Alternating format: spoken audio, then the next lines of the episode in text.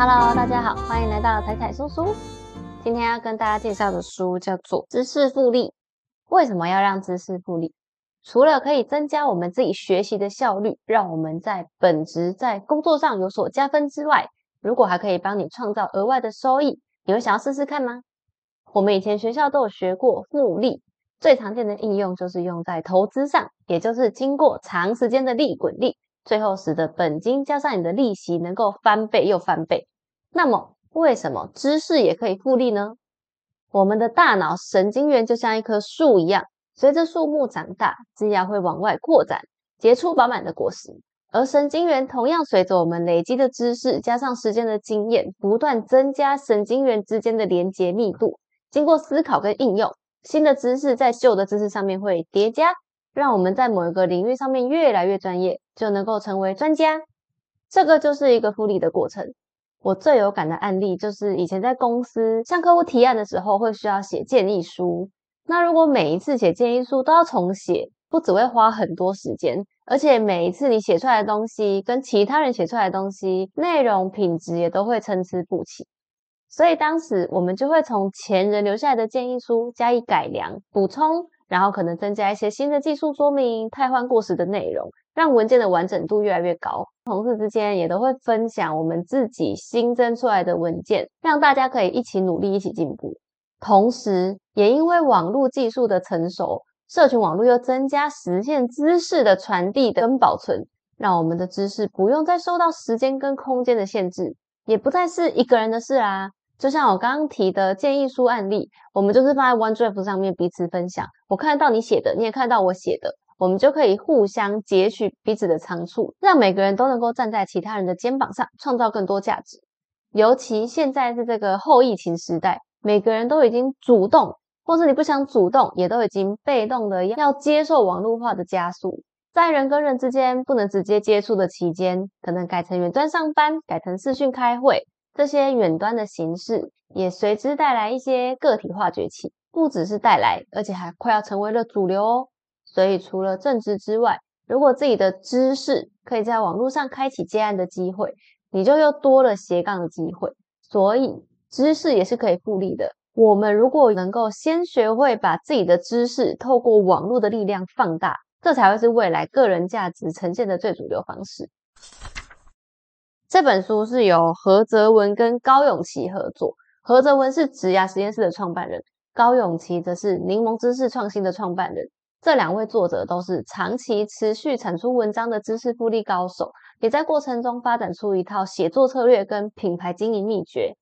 所以这本书就是他们无私的分享这些秘诀，读起来真的会觉得内容整理的很清楚，应有尽有。他们会整理出像是一些模型、一些流程，然后从怎么样正确的消化应用知识，到怎么把知识转化成商业模式、知识产品化，然后他也会分享说怎么样制定写作的框架，甚至怎么样养成粉丝，整个条理都很分明。其中每一个章节的后面都还有邀请到对应的知识专家来分享实际的经验，总共有十三位知识专家，都是来自不同的领域。所以，我们就可以从他们的领域结合实际应用的方式。不管你现在是单纯的只想要学习一些新知，想要了解怎么样学习新知的方法，或是你想要记录自己学下来的东西，自己想写写东西，一直到你想要创立个人品牌，创造一份被动收入，都可以在这本书里面的对应章节找到你需要的技巧。可是，这么多的内容也让我在整理书斋的时候觉得非常的纠结，因为每个内容都很重要。也不可能全部都我讲啊，这么重要，大家要自己看啊。所以我接下来就是针对知识怎么样转化为产品化的过程进行整理。那其他更多的内容就让有兴趣的朋友自行发掘啦。要让知识成为为你赚钱的工具，首先你要能够提出别人没有想到的观点，跟别人有不一样的想法，那大家才会觉得有趣新颖，我才能够从你这里得到东西嘛。或者你也可以是提出帮别人解决问题的方法。让别人能够达到他本来靠自己达不到的目标，他需要你才能达到这个目标，那他就会付钱给你。不管是哪一种方式，你都要先提升自己的知识品质。巴菲特曾经说过一句名言，他说：“每天阅读五百页，知识的运作将会如复利般累积。”人人都可以做到这件事情，但是很少有人真的去做。这句话的意思是说，要让你的知识真的能够派上用场，就要先经过大量的阅读，让知识的量变产生质变。当我们对一个领域了解的越深，就越有可能内化，然后在你的脑中跟更多的知识产生碰撞，蹦出新的想法。你的量体很多，当然碰撞的几率就很高嘛。但是光是阅读其实是不够的。如果我们学习的方式不对，不仅没有复利，可能还会有负损哦。相信大家一定有遇过这种状况。当我们要用到一个知识的时候，明明印象中自己有学过，可是就是想不起来在哪里看到的。结果呢，没有想起来，你花很多时间在想，然后浪费掉这个时间之外，你连当时花时间跟精神学的这些成本都已经浪费了。这些就是我们时间的负损，也是我们整个成本的负损。除了遗忘之外，也常常会有一种迷失，是那我把它写下来啊，我做笔记就不会忘啦，是这样吗？如果是这样的话，那我以前在学校上课的时候就把整本课本抄下来，就会考高分啦。所以写笔记只是为了让我们日后可以复习，然后你需要的时候可以去查。但是如果你的笔记有发生以下三个状况，你就要注意，有可能你已经开始知识负损了。第一个是重复记录而缺乏连结，也就是说，我可能在不同的时间、不同的地点学到了同一个知识，或是可能在书中跟课堂中都看到一样的观念，那我可能当下都有写的相关的笔记，例如是财务报表的观念。好了，那我后来上课的时候，我又看到这观念，诶，我又写下来了。可是这两个笔记重复出现在不同笔记里面，却没有办法融会贯通，因为他们两个是独立的，我没有把它结合在一起，它之间没有连接。第二个问题是要用的时候找不到，就是哎，然后我之后想到说啊，我之前有写过财务报表的笔记耶，在哪里？然后翻翻翻，结果就是只有一个模糊的印象，可是我想不起来是哪一本书，想不起来是哪一堂课，结果找不到，那我可能又要再重新学。第三个问题就是找到之后却看不懂。因为我的笔记缺乏架构，可能只有简单写了财务报表是什么，另外一张可能写财务报表怎么用，但是没有前后的思绪脉络可循。结果我找到笔记之后，却没有帮上太多忙，因为我也看不懂。所以如果发生以上三种状况，就会非常的可惜，等于我们之前花下去的时间跟精神浪费掉了。所以我们在增进知识量体的同时，还要增加知识跟知识之间的连结品质。这件事情就是能够让我们学到的东西一加一大于二，让我们在不同时间点学到的知识可以前后呼应，然后就可以提升我们对同一件知识的理解。而当我们理解到一定程度之后，就内化它了，那我们就有能力把单一领域的知识跟其他领域的知识碰撞结合，然后就可以产生有创意的想法。这也是能够让我们更厉害、更聪明的地方。那刚刚讲的就是之前介绍过的卡片和笔记，没错，这就是要增加连接品质的工具，也是这本书里面有推荐的使用方法。透过卡片和笔记，就可以在电子化或者是在实体的卡片上面，帮我们累积不同笔记之间的归纳跟整理。然后在整理的过程中，我们的大脑也在持续增加神经突触啊，神经之间的密度连接，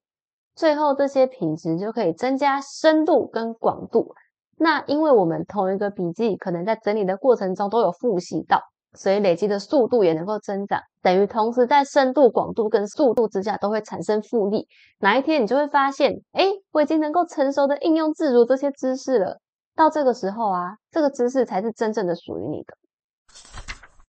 哲学家培根有说过一句话：知识就是力量，但是我要帮他加一个淡书。如果知识缺乏行动，那知识就只是记忆而已，记在脑子里而已。很多人读了很多书，上了很多课，笔记也做了，可是却少了最后一步，没有找到一个实际可以应用的场合。久而久之，其实记忆还是会淡忘。或者另外一种比较可惜的状况就是，很多人也都知道知识的重要性，也很努力的学习，但是却不知道要怎么实际应用所学的知识。这中间的差异是什么？就是行动。就像之前有分享过《德国式逻辑陈述法》这本书里面，把说服的过程整理成一套 sexy 的模型。如果学会了这套模型，你就会变成一个说服达人。可是如果没有真的拿来用，那理论就只是空谈啊。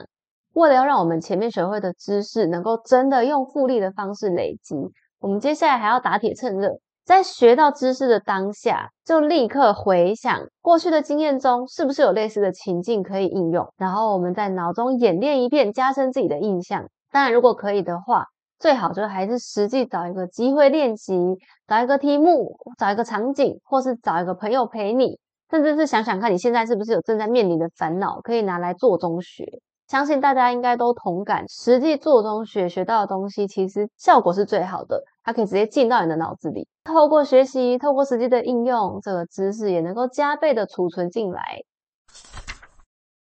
那好不容易累积了大量的知识，等待应用，接下来可以怎么样把知识的价值最大化呢？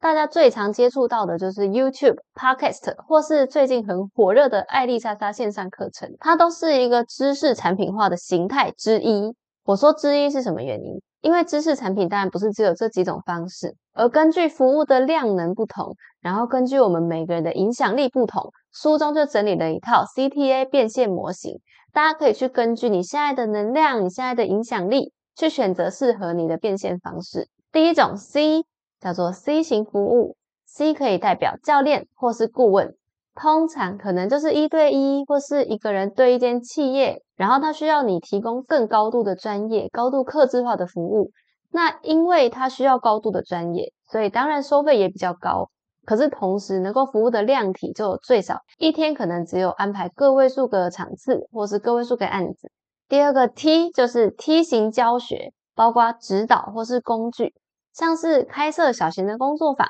或是可以开设指导型课程。那工具呢，也包括比较像是一些模型工具，像之前介绍过的 BCG 问题解决力里面就有提到一些 Missing 模型、BCG 矩阵，或是大家耳熟能详的 PDCA 等等，这些都算。所以 T 型教学的服务规模会比 C 型服务再扩张一点点，因为工作坊可能一次可以比较多人来，可以一次服务比较多人。同时又会希望这个教学结果会是以实际的应用为导向，可以教学员们实际解决某一个问题。第三种就是 A 型内容，像是文章、影像或是声音，这也是进入门槛最低，而且我们制作一次之后就可以影响最多人的方式。像是上传一支影片或是一集 Podcast，理论上可以给无限多人观看，而不需要再付出更多额外的成本。但是也因为专业度跟完整度比较不一定。当然也有很专业的，可是也有比较纯分享的，所以这种就比较尝试免费分享，用来累积信任跟建立个人品牌。当然，如果有人已经建立起个人品牌，你也有很大的影响力了，你也是可以使用付费的课程、付费的影片来收取费用的。所以以上三种方法其实完全都可以混合使用哦，它只是一个大方向。那我们也可以结合 T 型教学加上 C 型服务，比如说我在提供顾问服务的时候。也提供了一个模型工具，让他们可以结合使用，或是 T 型教学加上 A 型内容。我拍一支影片解释什么叫 BCG 问题解决力，其实也就算是一种。这三种理论，它其实只是一种工具。那实际的使用，就是依照我们每个人根据自己的情境不同，我们要能够更灵活的应用。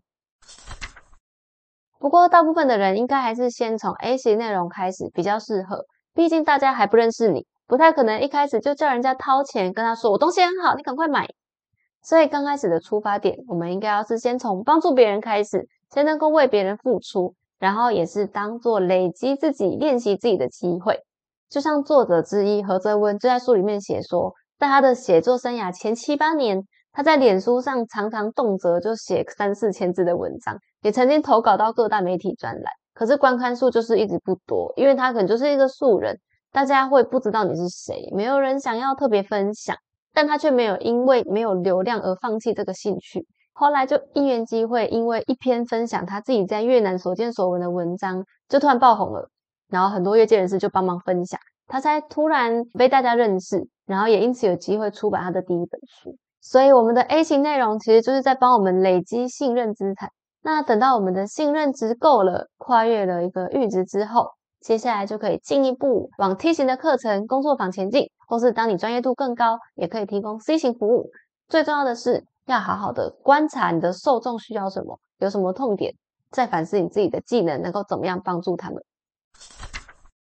那前面有说这本书的内容真的非常丰富，所以除了刚刚的一些知识萃取的技巧之外啊，两位作者也还针对了像是如何自我定位。或是文章的下笔技巧等等，整理成对应的章节。有需要的话可以留言给我，我之后再整理成短篇的 IG，在 IG 上面分享。那我这边就简单列出书中还有提到的东西，像是书中有分析关键字自我定位 Windows 法则，也就是能够界定自己的方向。那还有内容创作的框架 UAV 法则，让我们能够从产品设计的角度来设计自己的知识内容。那针对文章的切入点，这边也提供五大文章的创作类型，包括脉络型、分析型、方案型、经验型、热点型。如果今天不知道从哪里切入的话，哎，就可以参考这个出发点。那如果想要改变读者想法的时候，我们就可以用 ROA 思考术，针对你的对象来设计为对方带来价值的文章。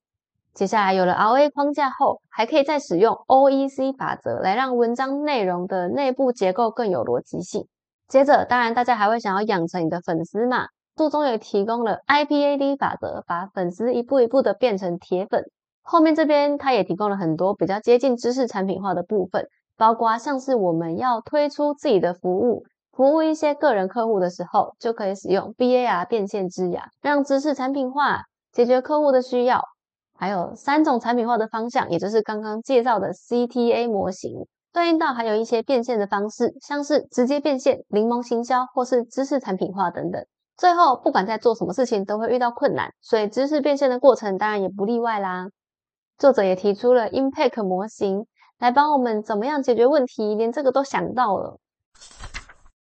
这本书虽然花了很大一部分在讲解知识产品化，但大家别忘记，书名叫做知识复利。因为累积知识的目的绝对不只是为我们带来斜杠收入，或是当有人想要把它变成主业也是有可能。重点啊，其实是要让我们在自己学习的过程中，如何能够培养更有系统化，并且能够更实际应用我们所学知识的方法。有时候我们都忘了，价值的定义并不是只有金钱，还有我们的形象、专业度，还有你能为别人带来多少东西。在我开始写书斋之前，我也曾经觉得说。嗯，会有人要看吗？然后我一开始也会抗拒一些很有名的书，因为我会觉得这本书大家都看过了，还需要我分享吗？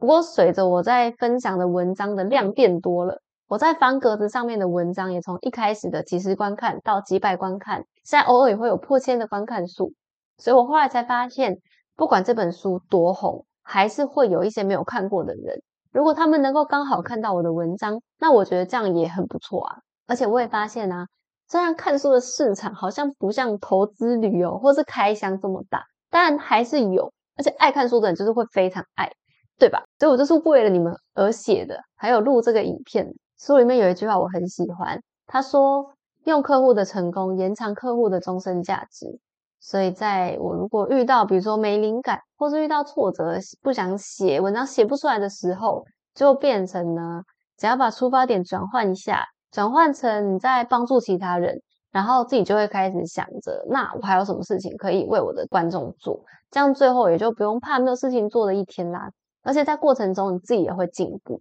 最后还有一点也很重要，那就是不要太急，急着想要增加粉丝，甚至想要增加收入。其实我们每个人每天都在塑造自己的个人品牌。除了线上曝光的你之外，现实生活中所有有关别人怎么谈论你这个人，也都是算是个人品牌的一部分哦。像是主管之间聊到你这个人，他们会觉得你是一个负责任的人吗？朋友之间聊到你，又会怎么形容你呢？所以个人品牌的本质其实是你的个人声誉，再加上你的专业程度。与其追求很多流量跟很多粉丝，不如把方向转变为建立专家形象的个人品牌。毕竟知识传播的形态会变啊，可能再过几年 YouTube 就不红了，可能会变成元宇宙吗？或是虚拟的实境吗？我不不知道，